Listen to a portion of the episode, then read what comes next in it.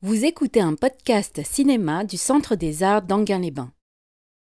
Bien, donc, euh, Fleur d'équinoxe, euh, film de 1958, euh, l'un des derniers films de Ozu, puisqu'il... Ah, bon, ça va pas très bien. Merci. Donc, l'un des derniers films de, Ozu, puisqu'il est mort en 63, donc cinq ans plus tard, et qu'il n'a tourné que, que je n'ai pas de bonne mémoire, il a tourné quatre films après ce film. Donc, euh, on est tout à fait à la fin. Et c'était son premier film en couleur, puisque au Japon, le, cinéma en couleur a, été, euh, a mis beaucoup de temps à arriver, pour des raisons évidemment économiques. Euh, après la perte, la perte de, de la guerre, l'argent n'allait pas facilement comme ça au, à la pellicule de cinéma. Et il y a eu très peu de films en couleur avant, cette époque-là. Euh, donc euh, ça, c'est sur les petites données. Je pense que pour beaucoup d'entre vous, euh, vous voyez le film pour la première fois. Peut-être avez-vous vu déjà d'autres films de Ozu. De toute façon, Ozu est considéré doublement, d'une part par les Japonais, d'autre part par le cinéma mondial. Euh, pour les Japonais, comme le, comme le cinéaste qui euh, exprime le mieux le Japon. C'est-à-dire que euh, pour les Japonais, c'est vraiment celui qui, qui fait ressentir qu'est-ce que c'est qu'être japonais. Ce qui est évidemment pas, pas simple pour, pour nous occidentaux. Et puis pour le cinéma mondial, bien tout simplement, comme vous avez pu le constater, il suffit de regarder son film pour, vous rendre compte que c'est un cinéma absolument unique, un génie euh, du plan, un génie de l'organisation des plans entre eux. Euh, c'est du très très très grand cinéma. Donc euh, c'est dire que Ozu, nous pouvons le considérer comme l'un des plus grands cinéastes de l'histoire du cinéma. Maintenant, je vous écoute.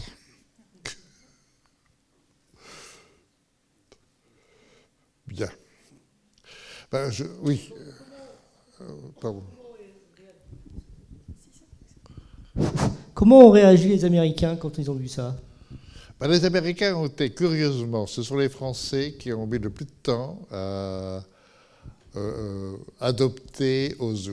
Euh, les Américains et les Anglais ont, ont commencé à véritablement découvrir Ozu quand même un peu à la fin de sa carrière, parce que Ozu a commencé autant du, au- autant du cinéma muet en 1900, si je pas de mémoire, en 1927, et euh, en plus ne voulait faire que du cinéma muet. Il ne faut pas oublier que le cinéma japonais est un cinéma un tout petit peu différent des autres dans un domaine précis, c'est-à-dire dans le passage du muet au parlant.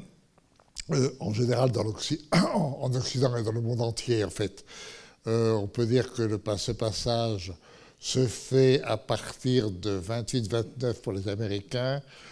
Euh, on dit en général c'est 1930 pour le cinéma mondial. Mais les Japonais avaient un problème, c'est qu'il y avait, pour accompagner les films muets, enfin, un participant qui sur scène ou, sous- ou sous la scène, enfin aucune importance, parlait en, racontant des histoires sur le film, qu'est-ce qui se passait, etc. Bref, euh, ça s'appelait des, des Benji, et euh, ils avaient une, euh, une très grande audience auprès des publics. Si bien que le public ne voulait pas passer au cinéma parlant parce qu'il perd- il perdait ce genre-là. Et ces gens-là avaient, une espèce de, lobby puissant qui a fait que pendant 5 ans ou 6 ans, le cinéma japonais est resté muet, euh, jusqu'en 35-36. Et au, au, au temps Mizoguchi, qui était quand même, disons, le rival de, de Ozu de vue qualité, qui était aussi un immense cinéaste, euh, a commencé immédiatement, dès qu'il a pu, à faire le parlant. Euh, Ozu a mis le, enfin, a attendu vraiment la dernière minute pour, faire, pour, passer au parlant. Il a commencé le parlant réellement en 35-36. Alors ça, il faut, bien, il faut bien comprendre euh, cette conception du cinéma de Ozu. C'est-à-dire qu'en fait, euh, son, son, cinéma, même encore dans ce film-là, où il était extrêmement parlant, ce que vous avez pu constater, il n'empêche que tout est fait sur une conception du cinéma muet. C'est-à-dire que ce qui compte, c'est le fonctionnement des plans, les uns par rapport aux autres, avec euh, une chose tout à fait euh, très intéressante chez lui. Il a subi, euh, à, à l'époque du début du muet, l'influence du cinéma américain et en particulier l'influence du cinéma américain dans ce qu'il avait de plus américain, c'est-à-dire le burlesque. Euh, son auteur préféré, son cinéaste préféré était Buster Keaton, et ça se voit quand on voit ses films, c'est-à-dire qu'il faut comprendre comment euh, il filme. Il filme horizontal, perpendiculaire, horizontal, perpendiculaire. Bon, alors, perpendiculaire, c'est quelquefois un tout petit peu oblique, hein, c'est pas, pas toujours immédiatement droit.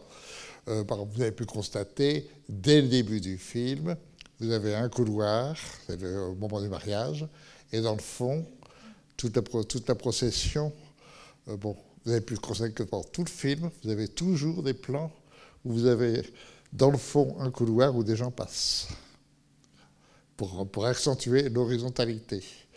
Et ensuite, vous avez le jeu de la perpendicularité qui se joue, entre autres, dans les rapports de plan. Vous avez les gens assis à peu près de façon horizontale autour d'une table, alors évidemment à la japonaise, c'est-à-dire assis en général sur les genoux, etc. Mais brutalement, quand ils dialoguent, on les a face à face. C'est-à-dire que, euh, pour parler en termes euh, techniques, il fait des raccords à 180 degrés. C'est-à-dire que, mettons, vous avez l'horizontale, et ensuite, la caméra est là pour prendre la personne qui est là, donc face à nous. Et ensuite, immédiatement, on prend l'autre personne, de nouveau face à nous, c'est-à-dire que d'un seul coup, vous avez un personnage de face à nous, et immédiatement, un personnage, l'autre personnage, face à nous. C'est-à-dire que d'un seul coup, vous avez un rapport d'espace qui vous est, qui vous semble en totale continuité et qui est constamment en totale discontinuité. Si bien que qu'est-ce qui est important dans un film de Ozu C'est l'idée de la temporalité, du temps. Un temps qu'on ne voit pas passer. Un temps qui a l'air d'être totalement dans le présent mais en permanence dans ce présent, on ne parle que du passé et on n'envisage que le futur. C'est exactement tout le sujet du film. Et tout se joue là-dessus, comme si rien ne bougeait et qu'en même temps tout bouge. Euh, l'image principale de tous les films de Ozu, c'est le chemin de fer, c'est le train. Le film commence par le train, par la gare, et là, tout est, tous les trains sont en horizontal. Et le dernier plan du film, le train, mais en perpendiculaire, etc. Alors, je, vous parle de ça parce que euh, parler de Ozu, bien sûr, on peut discuter sur le sujet, etc. Mais ce qui est fabuleux dans chez Ozu, c'est la forme. Et la forme est unique. Vous n'avez jamais vu ça chez d'autres cinéastes, à ce point-là. Bien sûr que vous l'avez vu, forcément, tous les cinéastes travaillent quand même ces notions-là, puisque ce sont des notions euh, graphiques et d'espace qui sont obligatoires. Mais pensez à ce niveau-là, vous n'avez jamais vu. Alors ça donne des, plans de façon magnifique, avec, avec des ruptures euh, totales. Euh, volontairement, vous avez une action entre les personnages, puis brutalement, vous avez un plan, ce qu'on appelle un plan mort un vase, euh, des, des, euh, d'un seul coup, par plat, tout à fait vers la fin, vous avez euh, la, femme, la, mère va s'asseoir dans, le couloir, donc perpendicularité, elle va s'asseoir dans, les trois couloirs, rupture, des, des, du linge qui sèche sur, sur, sur, sur voilà, c'est tout, ce plan-là. Qu'est-ce qu'il vient faire? Évidemment qu'il n'y a rien à faire. Si ce n'est quoi? Si ce n'est que d'un seul coup, c'est dire, ça y est, la, la routine de la vie a, enfin a commencé. Le mariage a eu lieu, la fille est partie, donc maintenant, euh, la vie continue, etc. Enfin, euh, ou bien euh, ces plans fabuleux sur les bâtiments. Bon, c'est une espèce de rupture de, de, bâtiments en hauteur et, une rupture entre. Enfin, vous, avez des plans dans, tout le film, dans ce film-là et dans tous les films de Ozu, que vous n'avez jamais vus chez un autre cinéaste. Il est unique de ce point de vue-là. Et donc, euh, euh, voir Ozu, je dirais que c'est une obligation. Par ailleurs, euh, c'est quand même très beau, plus, sur le sujet. Et c'est d'autant plus stupéfiant que c'est les sujets les plus, les, plus élémentaires, c'est-à-dire Ozu, c'est la famille, la famille japonaise, évidemment avec les coutumes japonaises mais en même temps, il nous les rend tout à fait ordinaires. Après tout, c'est un père, une mère, un fils, une fille, et les histoires ne sont que ça. Ici, ça a commencé par un mariage, ça s'est terminé par un mariage. Le second mariage, dernier mariage n'est pas vu. Et puis il y a trois filles. Et le jeu, euh, l'une qui, qui, ne veut pas se marier à cause d'une mère, l'autre qui a été mariée au début, puisque ça commence par le mariage, et la troisième, va-t-elle avoir sa liberté, etc., par rapport au père, son indépendance, ce qui aussi implique que nous sommes en 58. En 58, on est quand même 15 ans après la fin de la guerre. 15 euh, ans après la fin de la guerre, c'est-à-dire les, les, enfants maintenant commencent à prendre leur, liberté. Euh, bon, l'influence américaine, de tout ce qu'on veut. C'est-à-dire que ce n'est plus comme euh, avant la guerre, les parents euh, fabriquent, enfin, ce qui d'ailleurs aussi était, était, dans le monde entier, mais au Japon extrêmement, extrêmement fort, c'est-à-dire que les, enfants obéissaient aux parents, c'est-à-dire que les parents faisaient le mariage, bon, faisaient euh, la, vie des, la, vie des enfants d'un seul coup, et c'est l'histoire du film. Une fille veut prendre son indépendance et veut imposer euh, l'homme qu'elle a choisi à un père qui d'emblée refuse ce, mariage, puisque c'est c'est pas ce qui c'est pas ce qu'il a décidé lui. Lui est encore euh, il lui reste encore cette idée euh, du mariage ancien où c'était le père qui décidait, et d'un seul coup, une fille, euh, disons, ne désobéit pas à son père, quoique, mais oblige son père à accepter son choix. C'est-à-dire, bon, quand même un renversement de tendance. C'est pour ça que, vous avez, évidemment, vous vous demander pourquoi vous avez ce moment où tous ces hommes, tous en uniforme de, de baigneurs dans une maison de, dans une maison de, de, bain, enfin, un truc comme ça, et qui d'un seul coup se, mettent à chanter un, hymne euh, militaire, enfin un hymne euh, impérial, le héros, etc. Euh, toute la, pensée d'un Japon euh, héroïque et, impérial. Mais euh, en même temps, le monde moderne a tout changé. Et on reste encore dedans. C'est ça qui est. Ozu, c'est. Tout ça est dit de façon très simple. Je pense que pour ceux qui ont vu la film pour la première fois, vous avez dû être surpris de cette séquence où, dans un coup, ils chantent et ils écoutent. Bon, qu'est-ce qu'il va faire là?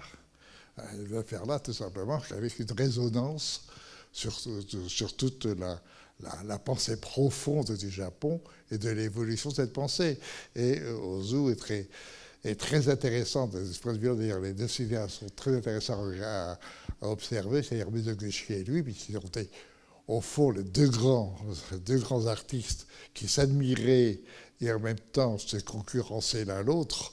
et tous les deux ont pris en compte justement l'évolution du Japon de 1920, enfin 25 à, 1950, 1960 pour Mizoguchi, mort en 56, Ozu meurt en 63, mais ils ont véritablement capté euh, le, changement profond qui est en train de se produire au Japon. Et nous offre évidemment un Japon euh, tout à fait euh, admirable, avec ce, génie, et, ça je crois que c'est aussi le génie propre à l'art du cinéma, c'est-à-dire à, nous imposer la vision de la vie des autres. Et quand on voit un film comme, celui-là, ça c'est évidemment seul un Ozu ou un Mesoguchi peuvent y parviennent, vous devenez, alors que vous êtes parfaitement français ou occidental, vous devenez tranquillement japonais. À la fin du film, vous êtes devenu japonais, pendant au moins, le, temps du film. C'est-à-dire que vous avez pris totalement les coutumes et, vous avez accepté ce qui est en train de se dérouler, alors que ce sont nos histoires. Absolument tout le monde connaît ces histoires de famille. Mais dans le contexte japonais, il y a une culture tout autre, et tout le film est fait sur cette autre culture, et peu à peu, vous vous habituez à cette culture. Ça, c'est magnifique. Euh, ça encore, c'était une, une raison d'admirer ce cinéaste, et, surtout de, de, voir à quel point le cinéma peut ouvrir profondément euh, à l'humanité, enfin, offrir à l'humanité une vision de, sa multiplicité de son, et de son, de son immense euh, variété et, grandeur, en fait. Euh, le, cinéma à ce niveau-là c'est véritablement un art qui ouvre, qui, peut ouvrir euh, le, au monde. Le fait-il C'est moins, moins sûr. C'est un problème. Bon, enfin, pour revenir à Ozu, euh, si vous voulez, c'était un peu la, volonté que j'avais de vous présenter un film de Ozu, parce que bon, c'est capital. Il y a d'autres films de Ozu euh, qui sont peut-être un peu plus faciles que celui-là, parce que celui-là est quand même extrêmement japonais. Enfin, on peut pas. C'est du pure histoire japonaise. Euh, de, la famille japonaise et du rôle, enfin de, la place et des parents et des enfants. Par exemple, la place de la femme dans le film est quand même très de l'épouse est très intéressante. Elle est quand même une épouse ancienne, c'est-à-dire qu'il arrive, immédiatement elle est là, elle prend le chapeau, elle prend la veste, etc. Enfin bon, euh, euh, c'est une femme, quoi. Elle est là pour obéir. Et en même temps, euh, c'est de façon subtile, elle s'est menée euh, par le bout du nez son mari sans qu'il s'en aperçoive. Et, toutes les femmes euh, font cela, et l'homme, tranquille, persuadé que, et puis à la fin, il, est dans le train, et il prend le train. il y a aussi l'importance, je vous dis, qu'au début, euh, euh, Ozu était très, euh, très, très marqué par le cinéma burlesque et a fait des films burlesques au Japon, mais son cinéma implique nécessairement la comédie. C'est un film, c'est une comédie. Une comédie. il y a des films de, Ozu qui sont des comédies qui ont une fin un peu tragique, mais pas, pas tragique dans le sens violent, mais il y a euh, le rire, le sourire, et euh, en même temps celui toujours euh, une nostalgie et au fond une tristesse. Il y, a, a comme de la tristesse en, définitive. Mais bon, malgré, malgré, tout, j'espère que vous avez quand même de temps en temps s'ouvrir au film. Bon, moi, je, vous écoute. Euh, là, je vous donner quand même une petite, un petit aperçu de l'ensemble de, son œuvre, et, ben, je ne dirais pas du sens de ce film, ça vous l'avez compris, mais euh, de la singularité de son cinéma. Euh, bah, je vous écoute. Bien.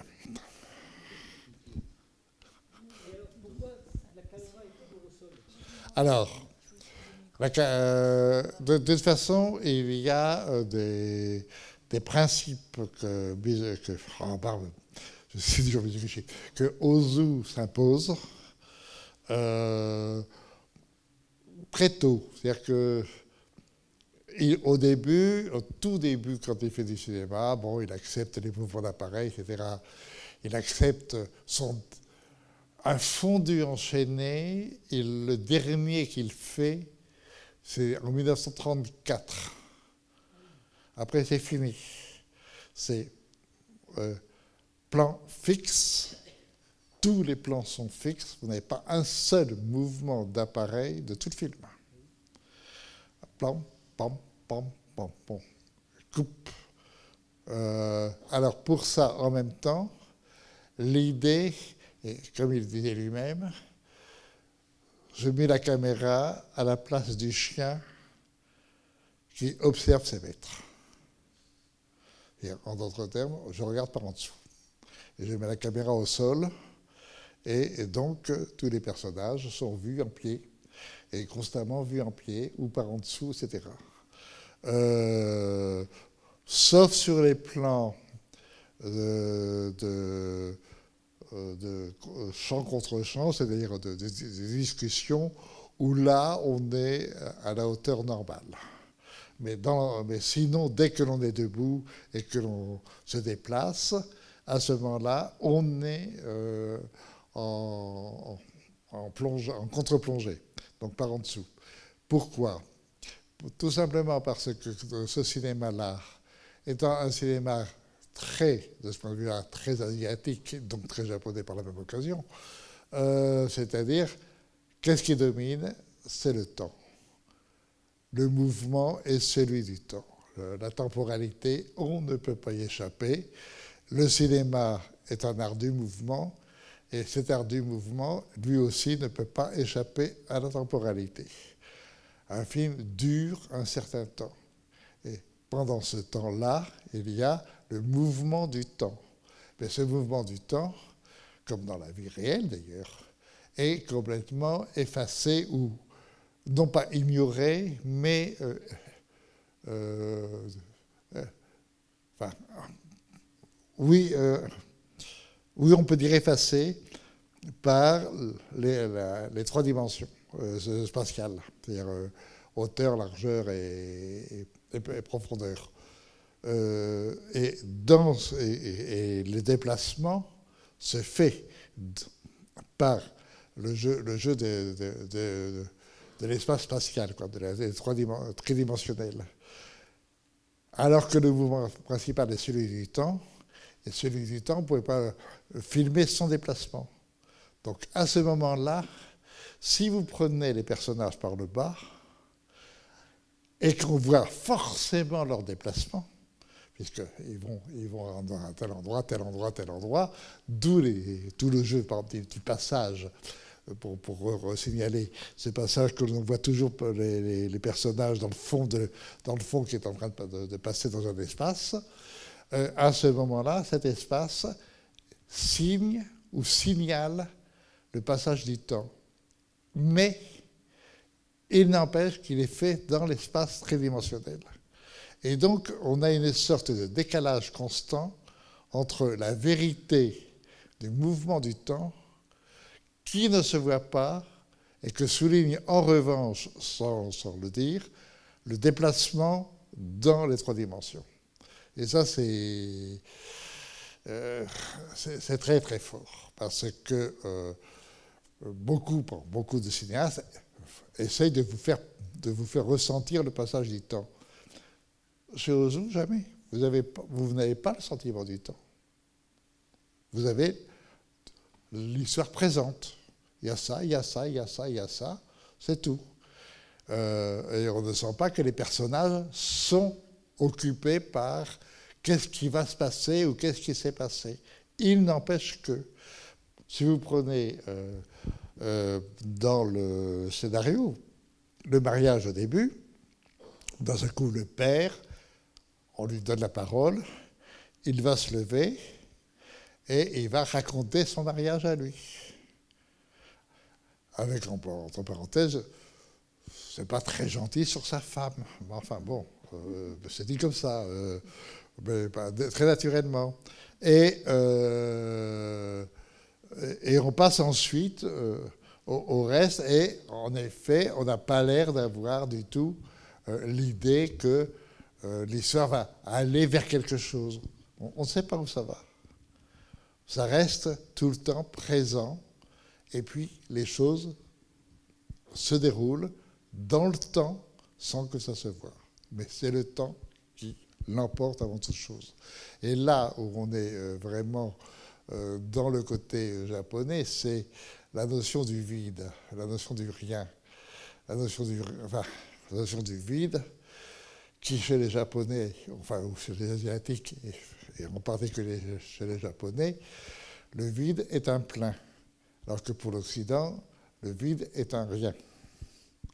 Euh, le japonais pas, ne connaît pas la négation. On ne dit pas non au Japon, mais on fait non. Pas de pareil. Donc, euh, le, nom d'Antigone, le nom affirmatif, jamais un japonais vous le dira. On vous dira, on, fera non. Puis, quand vous n'avez pas compris qu'on a fait non, on vous dira non. On vous dira qu'après. À vous de comprendre. Je, vous prends un exemple qui a été très connu euh, il y a 30 ans, quand, les gens commençaient à faire les affaires avec les Japonais, et que beaucoup d'hommes d'affaires étaient complètement surpris. Ils avaient commencé à entreprendre le, dialogue avec, un patron japonais, et ça parlait, etc. ça avait l'air de se passer très, très, très bien, que l'affaire était conclue, selon l'occidental. Et euh, il ne s'était pas rendu compte que on, lui avait laissé la, la possibilité d'avoir cette pensée-là, mais que pendant ce temps-là, façon, euh, enfin, japonaise, les choses, en fait, allaient vers le non. Et à la fin, d'un seul coup, on disait non. Euh, l'homme d'affaires était stupéfait il n'avait pas compris pourquoi on lui a dit non, alors qu'il était persuadé qu'on allait faire son affaire. Et ça, c'est très intéressant parce que là, vous avez vraiment deux cultures différentes. Et, euh, justement, cette idée du vide, qui est, une plénitude, ou du, néant qui, est une, création et non pas euh, un, total vide comme, comme dans la pensée occidentale, ben, vous l'avez, c'est la notion du rien. Le rien chez les Japonais, euh, c'est quelque chose. Et ça va tellement, tellement loin dans ce sens-là que Ozu, et je suis allé sur sa tombe euh, au Japon, bien sûr, je n'ai pas compris, on l'a traduit. Hein. Qu'est-ce qui est marqué sur sa tombe? Rien. C'est tout. Même pas son nom. Rien. Alors, vous voyez qu'on euh, a évidemment quelques difficultés de, de, rapport. Mais euh, une fois qu'on comprend ça, euh, on, voit bien que le cinéma de, de, Ozu, c'est un cinéma du rien. Il n'y a rien qui se passe. Et ce rien, c'est tout. Oui. Attendez, une seconde. Il semble qu'il y ait une volonté assez forte d'autocritique de la société japonaise de la part ah d'Ozu. Et particulièrement, on voit il y a beaucoup de scènes où il y, a, des gens qui nettoient par terre à longueur de temps, les fenêtres, etc. Ça revient très souvent. Est-ce que c'est une volonté d'autocritique et jusqu'à quel point? C'est plutôt dans le côté humour. Euh, c'est pas autocritique, c'est l'humour et enfin le, côté comédie mais aussi parce que c'est quand même l'habitude japonaise qui est en effet, euh, on le sait, extrêmement euh, euh, poussée sur la propreté, la propreté totale, quoi, et, presque psychotique, si on veut. mais en même temps, justement, il faut que tout soit parfait. Et c'est très net, par exemple, dans les scènes de, les scènes de repas, tout ça tout est parfait. Euh, on, peut, admirer dans le, fond du décor de la, de, la, salle à manger, si on peut appeler ça une salle à manger, euh, de, la famille, bah, vous avez dans une bouteille de Sanzano, une bouteille de, de cognac Martel, etc. Bien, bien parfaitement étiqueté, etc. tout, est. Et, vous avez vu qu'il n'y a pas une ligne qui dépasse. C'est-à-dire que tous les plans sont d'une netteté, c'est d'une propreté absolue. Oui, propreté dans tous les sens du terme. je voudrais savoir aussi si le, rouge a un sens particulier au Japon ou pour Ozu, parce que j'ai remarqué que dans presque tous les, plans, il y a un objet rouge qui est évident.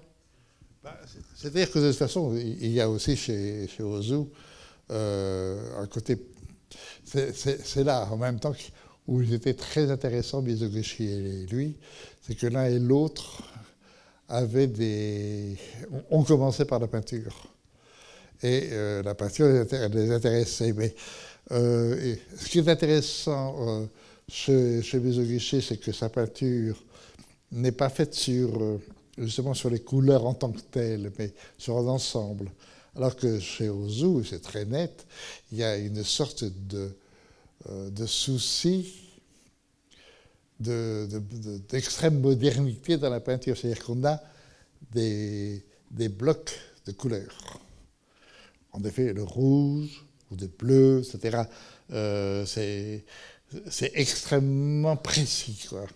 Euh, il y a une précision qui fait qu'on euh, n'a pas euh, un, jeu de couleurs unis, mais au contraire des couleurs qui sont euh, qui, qui, se détachent et qui ont une force les unes, les par rapport aux autres. il y a une sorte de dynamique à les c'est très, très, très, très net.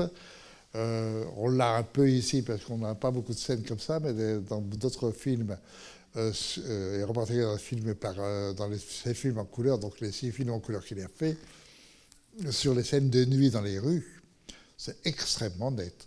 Là, vous avez par exemple le, décor dans la rue, dans la, nuit, de l'enseigne du bar, etc. Enfin, et là, il joue à fond le, le jeu d'éclatement, comme si les couleurs avaient une vie, une vie propre.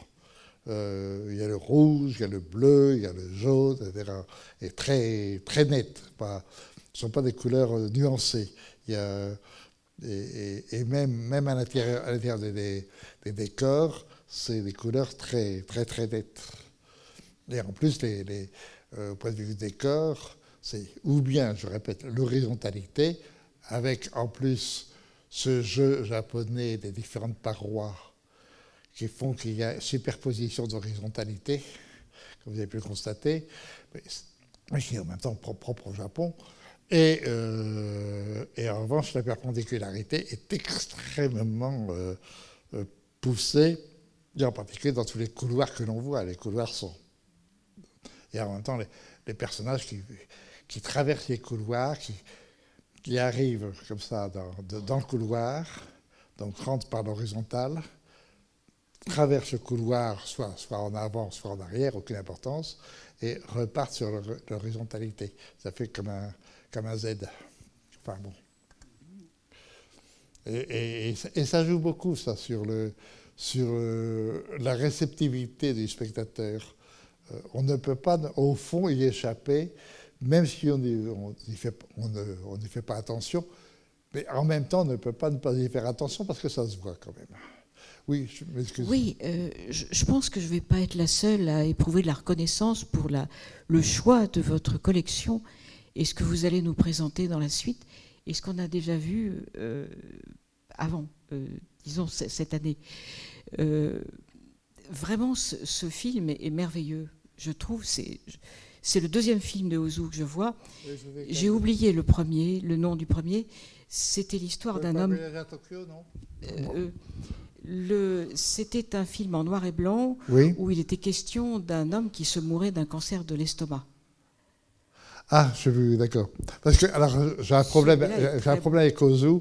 Les films, euh, enfin, les histoires sont tellement semblables que, ah que j'oublie les titres de l'histoire. Oui, moi aussi, je, je, suis désolée, mais bon, celui-ci est le plus molièresque de tous les films que j'ai vus. Euh, j'ai vu quelques films japonais, euh, celui-là me paraît merveilleux par la, euh, la rouerie féminine et la pudeur masculine. Parce qu'il y a quelque chose qui est quand même central, c'est le dieu renard. C'est cette, cette, cette, alliance des deux petites jeunes filles qui se, qui se croisent les petits doigts pour jouer un tour à, un monde masculin qui est aussi oppressant que triste et qui, ne va pas vers la modernité de la jeunesse. Euh, c'est là où très Molière, ça. C'est là où il y a la modernité de Rousseau.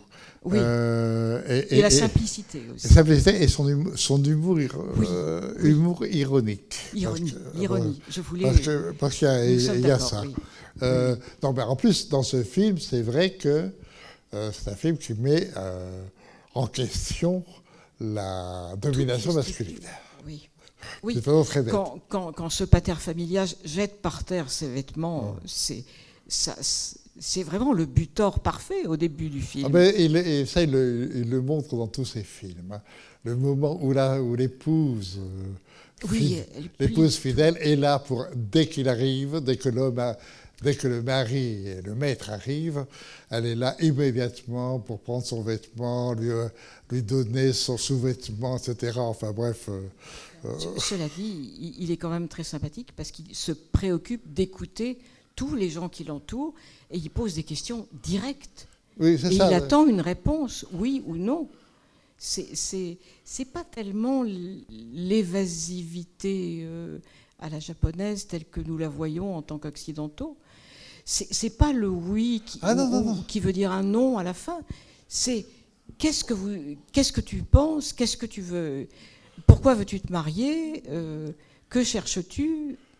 Donc ce, père qui se préoccupe de ce que va devenir ses, filles, il, est vraiment euh, complètement perdu aussi. C'est-à-dire que les structures anciennes ne lui servent plus beaucoup. Ah, ah, euh, il voudrait s'en servir, mais elles ne lui servent plus. Cette acrobatie paternelle qui consiste à bien préparer l'avenir de sa fille. Euh, mais il, n'empêche que quand même, le film commence par, rapport à lui, par non.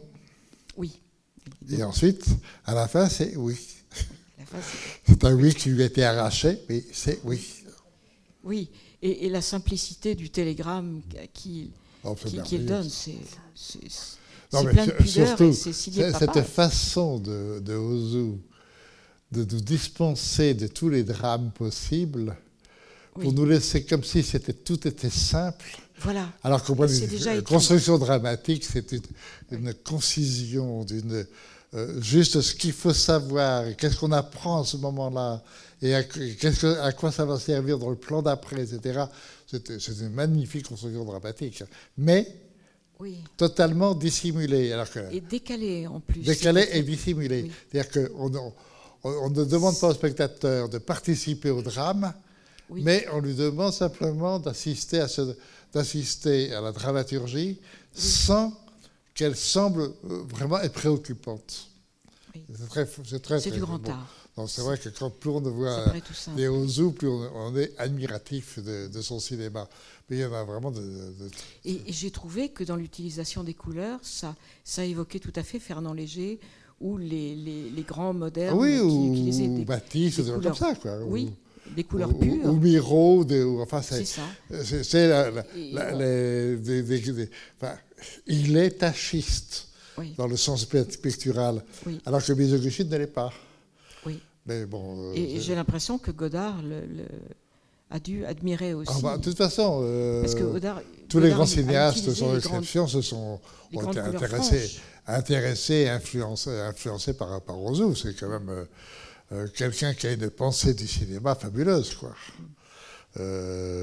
Sur, la structure de l'écriture, c'est étonnant. Et je répète, il, vraiment, il, joue sur les, quatre dimensions. Et ce qui est important chez lui, c'est comment il camoufle la dimension temporelle alors que c'est la principale. mais en même temps, on ne, vous l'impose pas. Quoi. Alors que, si vous prenez un film d'action américain, tout le film d'action américain est fait sur la dimension temporelle. Il faut aller, il faut avancer vers le futur, il faut, gagner du temps, il faut gagner du temps.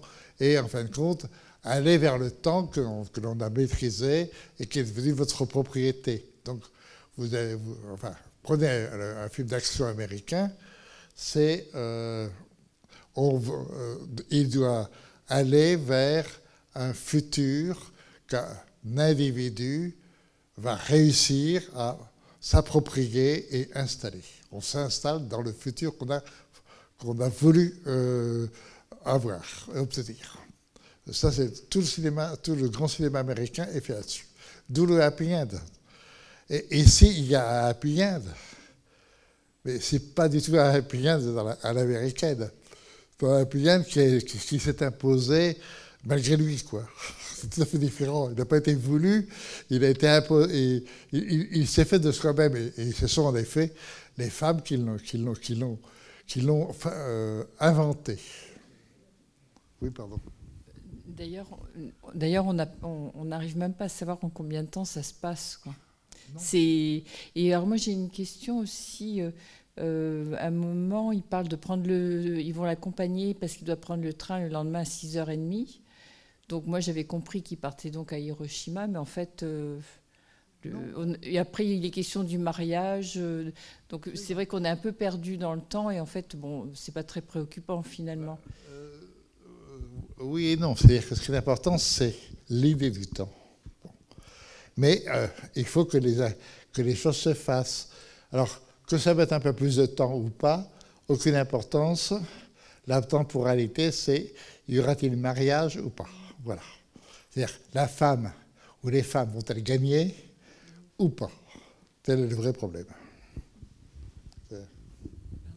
Et ce qui est intéressant aussi, c'est que vous, vous, vous expliquez que c'était très japonais, oui, bien sûr, mais en même temps, on a l'impression aussi que c'était les préoccupations de, des contradictions euh, entre le monde moderne qui arrivait et le monde ancien. C'est quelque chose qu'on vivait euh, à ce moment-là dans beaucoup d'autres cultures. Donc on, s'identifie aussi beaucoup. Oui, mais euh, n'oubliez pas ce qu'a vécu le Japon. Le Japon, a connu quand même une époque un peu de liberté dans les années 1920 par là. Et puis il y a eu euh, euh, l'extrême droite militaire qui, malgré l'empereur, euh, a imposé la dictature enfin, militariste, plus ou moins fasciste, et un peu nazi, mais on ne peut pas dire nazi et fasciste parce que c'est pas c'est, pas c'est pas japonais, mais n'empêche que c'est ça. Et, la, guerre était une, guerre faite par l'extrême droite. Donc des gens comme Ozu, comme Mizoguchi, euh, ont, eu des difficultés pendant, cette période-là, la période de 37 à, 45. Et euh, l'un et l'autre, par exemple, le premier film que fait Mizoguchi dès la fin de la guerre, c'est La victoire des femmes. D'un seul coup, il peut enfin parler des femmes, parce que quand on faisait des films de, de samouraï, qui était obligatoire pour, euh, ce que chantent là les hommes, c'est quand même, euh, c'est quand même le héros samouraï et, l'empereur, etc. Enfin, c'est quand même le, passé qui, est, qui a disparu, mais qui, qui, qui, remet en mémoire. Euh, il n'y avait, pas, il avait pas de droit à des femmes dans le, par exemple, dans l'épée de, de bon, j'arriverai pas à dire, de Yu Yasaro, enfin, qui est l'importance de Mizoguchi, qui est un film de samouraï. Lui qui ne peut pas se passer de femmes dans ses films, euh, puisque c'est un, des grands défenseurs de, peut-être l'un des plus grands défenseurs de femmes de, dans l'histoire du cinéma et en particulier dans l'histoire du cinéma japonais. Mais il ne peut pas mettre de femmes. À ce moment-là, il trouve une idée géniale. Il y a une épée, l'épée donc de je ne sais pas quoi, et dont l'idée sera euh, exprimée par une femme qui apparaît et qui est l'épée. comme ça, il aura eu sa femme. Mais dès que, la guerre est terminée, dès, donc dès, 50, euh, 46, il fait la victoire des femmes immédiatement. Et Ozu, lui aussi, ils sont obligés de faire un peu la guerre, etc. Euh, bon, euh, et dès qu'il revient, à ce moment-là, c'est pour prendre l'évolution de ce qui est en train de se passer au Japon euh, après cette, très mauvaise période de postes, des postes politiques samouraïs qui, qui, donc on connaît la catastrophe. Et c'est pas pour rien, je pense, qu'on va à Hiroshima dans le film. C'est pas innocent. On va, si vous connaissez un peu la géographie japonaise, euh, le film se passe essentiellement dans le quartier, façon de parler, de Kobe, Osaka et, Kyoto, puisqu'à un moment, on, vous, dit, on, vous, parle de Gion, on téléphone de, de, Gion, et, Gion c'est Kyoto, mais en même temps on parle de Tokyo, donc il y a Tokyo, un peu plus au, sud, il y a ce trio de ces trois villes, euh, qui, sont donc euh, les, trois villes quand même très importantes au Japon. Et tout à fait au sud, il y a Hiroshima. C'est-à-dire qu'on fait ce parcours-là. bon, on n'est pas obligé de connaître la géographie du Japon, mais enfin, si on la connaît un peu, c'est pas mal. Ça, aide. C'est pas, pas, pas, innocent. Hein. Bon, bah, je sais pas. Ah, oui, pardon. vous, avez, vous, avez, un micro là? Non? J'arrive. Voilà. Attends, attends, parce qu'on enregistre en même temps. Merci. Oui, moi c'est à propos du golf. Parce que le du? golf, le clubhouse, le golf. Ah, du golf, oui. oui. Parce que ça, c'était quand même de la modernité pour le Japon de l'époque. Oui et non. Il faut... C'est complexe le Japon. Euh, la, grande révolution au Japon, c'est 1850. Enfin, euh, je ne sais plus exactement la, date exacte.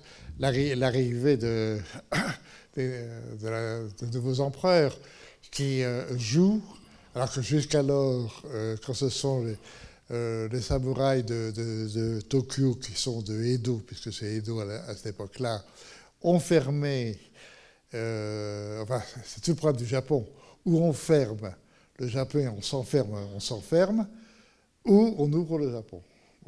Euh, c'est un peu le principe des îles. Euh, c'est la même chose pour la Grande-Bretagne, enfin, ça n'a pas été aussi loin dans la Grande-Bretagne. Mais au, Japon, c'était ou fermeture ou ouverture.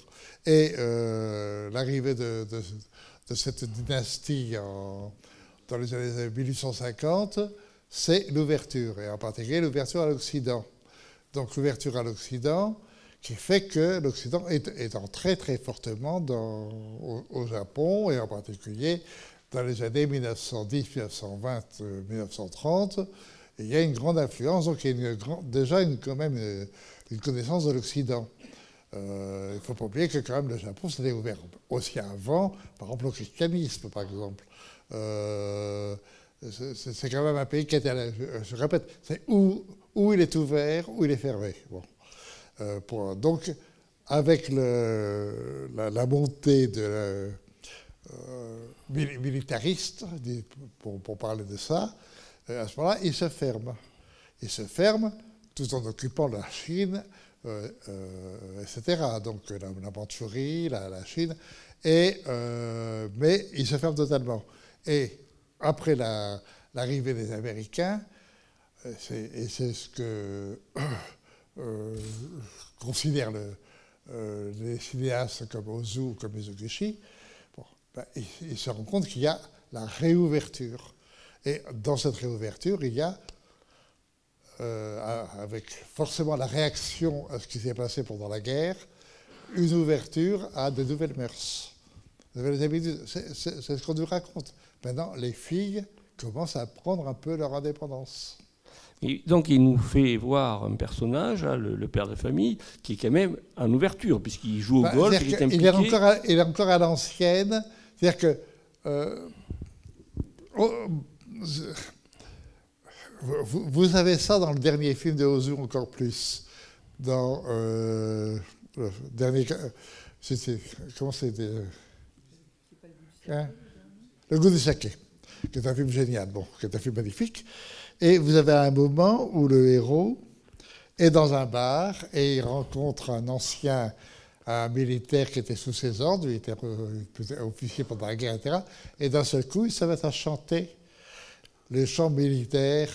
Bon, comme, si vous voulez, euh, cette génération-là a vécu la guerre, a donc quand même euh, eu euh, le, la, l'idéologie guerrière, mais ils s'en sont débarrassés. Il n'empêche qu'il en reste quelque chose. Et vous ne pouvez pas comprendre la scène où d'un seul coup, ils se mettent à écouter avec une sorte de, transfiguration le chant euh, militaire, enfin le chant samouraï, euh, du héros, de l'empereur, enfin. Et ils, sont marqués par ça. Bien sûr que le père est encore marqué par les anciennes coutumes. Euh, mais si vous prenez en Europe, on n'a pas tout à fait la même chose, mais regardez avant la guerre et après la guerre, quand même, l'évolution des familles. Euh, la, façon dont, euh, euh, comment, dans les années 35, les pères de famille et les mères de famille et les enfants, ce n'est pas du tout ce, que, les rapports qu'il y a aujourd'hui. Oui, mais ce père de famille est quand même... Une, une, grande évolution.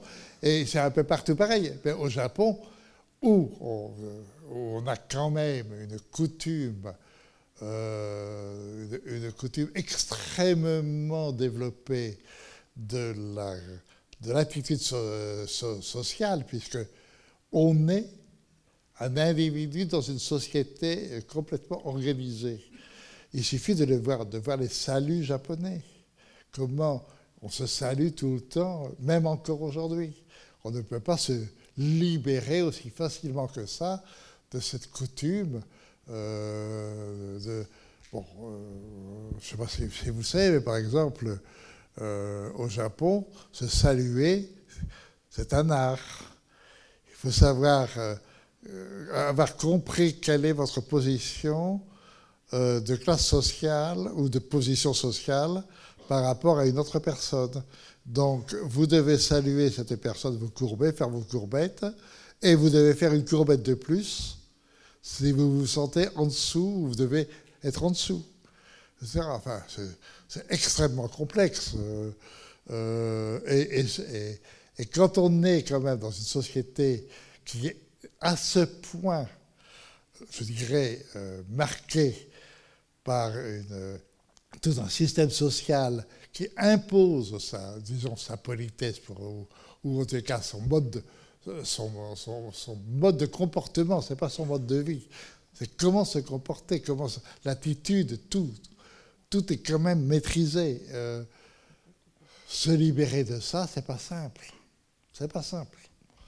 Euh, et il faut dire que quand même, de ce point de vue-là, le Japon a fait, a fait beaucoup. Euh, ben, enfin, malgré tout, il reste japonais. Tant mieux d'ailleurs.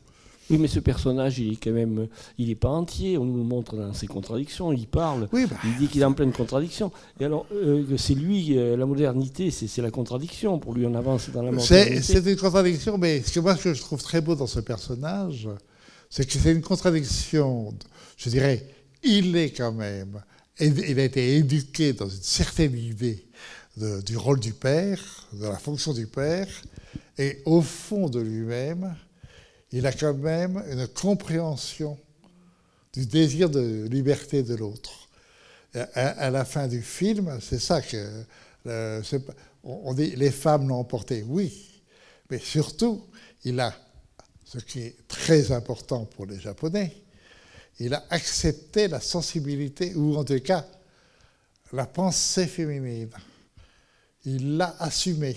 Et il a, finalement, il accepte cette pensée familière. À la fin, il se soumet et il va chez, il va, chez la fille. C'est ça qui est, magnifique. Euh, le, nombre de gens qui, quand même, euh, dans, la vie, sont obligés à un moment euh, ou bien de, conserver, disons, pour parler en termes faciles, une attitude réactionnaire ou bien de s'ouvrir à une ouverture. Quoi. Euh, mais c'est partout pareil. Je dis réactionnaire parce que c'est euh, euh, le, plus, le, plus, facile à comprendre ce que ça veut dire, mais c'est exactement ce qui se passe. Et vous l'avez dans, le monde, dans, dans, toutes les sociétés humaines.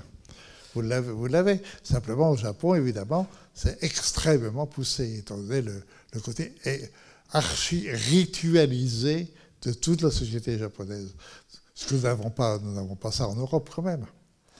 ne sommes pas ritualisés à ce point. Oui, mais alors en miroir, donc, il y a quand même ces, ces deux femmes, la mère et la fille, qui, elles, ont la liberté de, choisir, de se marier comme elles veulent, et puis elles ne l'utilisent pas. Oui, non, mais... Enfin, elles le font, elles ont la liberté de se remettre à leur façon dans le, moule général, c'est-à-dire que on est libre, mais en fait on se marie et, ça, ça, va continuer, le mari, la femme, etc.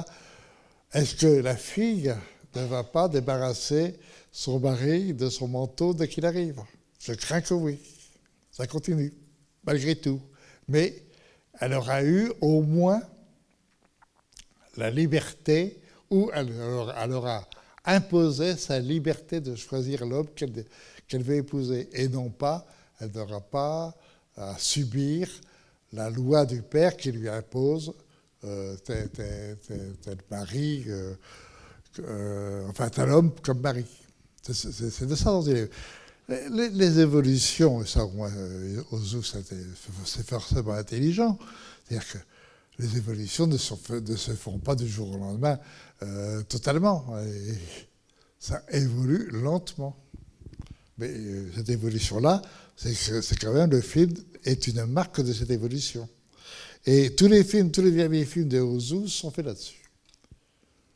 Mais enfin, euh, avec quand même des choses différentes. Demi Capri, c'est différent. Le goût du saké, c'est différent. Le goût du saké, c'est magnifique. C'est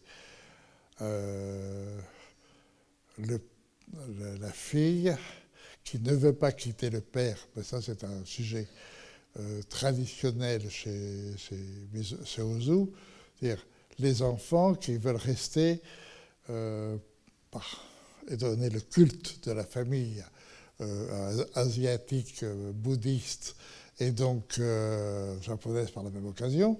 C'est-à-dire qu'il faut que les enfants s'occupent des parents jusqu'à la fin. Et donc, soit, euh, au service des parents. Donc, on a beaucoup de films de Ozu où les enfants, euh, que ce soit le fils ou que ce soit la fille, ne veulent pas se marier pour rester jusqu'au bout avec le père ou la mère. Et euh, le, dernier, le, goût du saké, c'est fait là-dessus. La fille ne veut pas se marier pour rester avec le père. Puis en fin de compte, malgré tout, elle se marie et à la fin du film, c'est le père reste seul, et en restant seul, il sait très bien que c'est la mort qui arrive. C'est tout. Voilà, c'est fait, c'est fait sur ça. Euh, bon, c'est beau comme idée. très belle idée.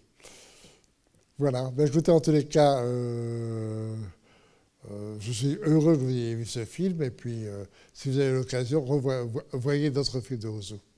Il le mérite. Merci beaucoup.